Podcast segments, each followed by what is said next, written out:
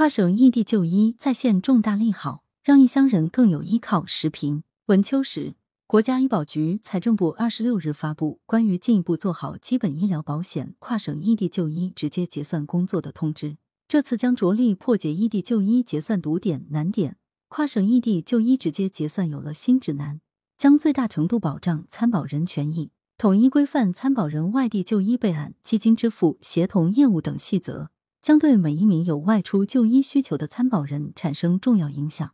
这次出台的新规。有望大幅提升跨省异地就医的便捷程度。过去一地一策，患者搞懂弄通政策之间的差异十分不易，办起事来就会磕磕碰碰，甚至遭遇隐性门槛。一地一策也加剧了结算的难度，工作人员在差异化政策中理不清头绪，核算费用不仅千头万绪，而且很可能通过就低不就高来规避风险，让患者吃亏。如今全国统一政策。办事有了固定的依据、明确的程序，势必大幅减少纷争和难度，让患者免受折腾。在费用方面，新规让患者有了更加可靠的保障。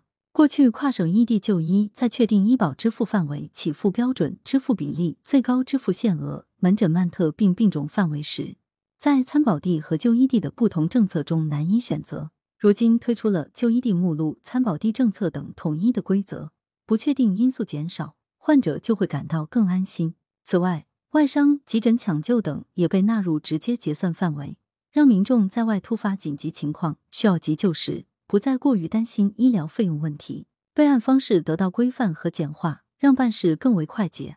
过去备案规则各有不同，备案流程不清晰，材料申办手续繁杂，备案有效期不同，多头和多端口申请现象比较普遍等，让备案很折腾人。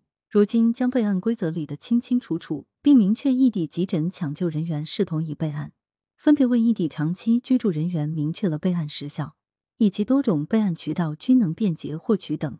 这些举措综合在一起，将使备案变得轻而易举。但新规虽好，也要避免出现落实难。为政策粗框架划出细线条，除了需要较强的政策执行力之外，也需要具备一定的创新意识与能力。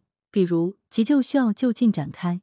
但跨省异地就医有定点医疗机构的限制，需要制定规则来打通政策堵点。在本地就医，医保费用监管本身就具备较大难度，参保地与就诊地分离，监管的难度势必加大。这些方面均需大胆探索，不断完善规则，进而让整个跨省异地就医保障模式变得日益科学合理，也更能满足民众异地就医的需求。便捷没有终点，惠民不应止步。优化异地就医保障模式需要规范政策，但更需要将政策落实到细节上。当前，我国人口跨省流动已十分频繁，并且这种趋势有望长期持续，跨省异地就医需求也会水涨船高，日益攀升。在此背景下，规范和完善跨省异地就医的医疗保障政策，从而进一步化解医的看病难，不仅为民众所期待，而且为形势所迫。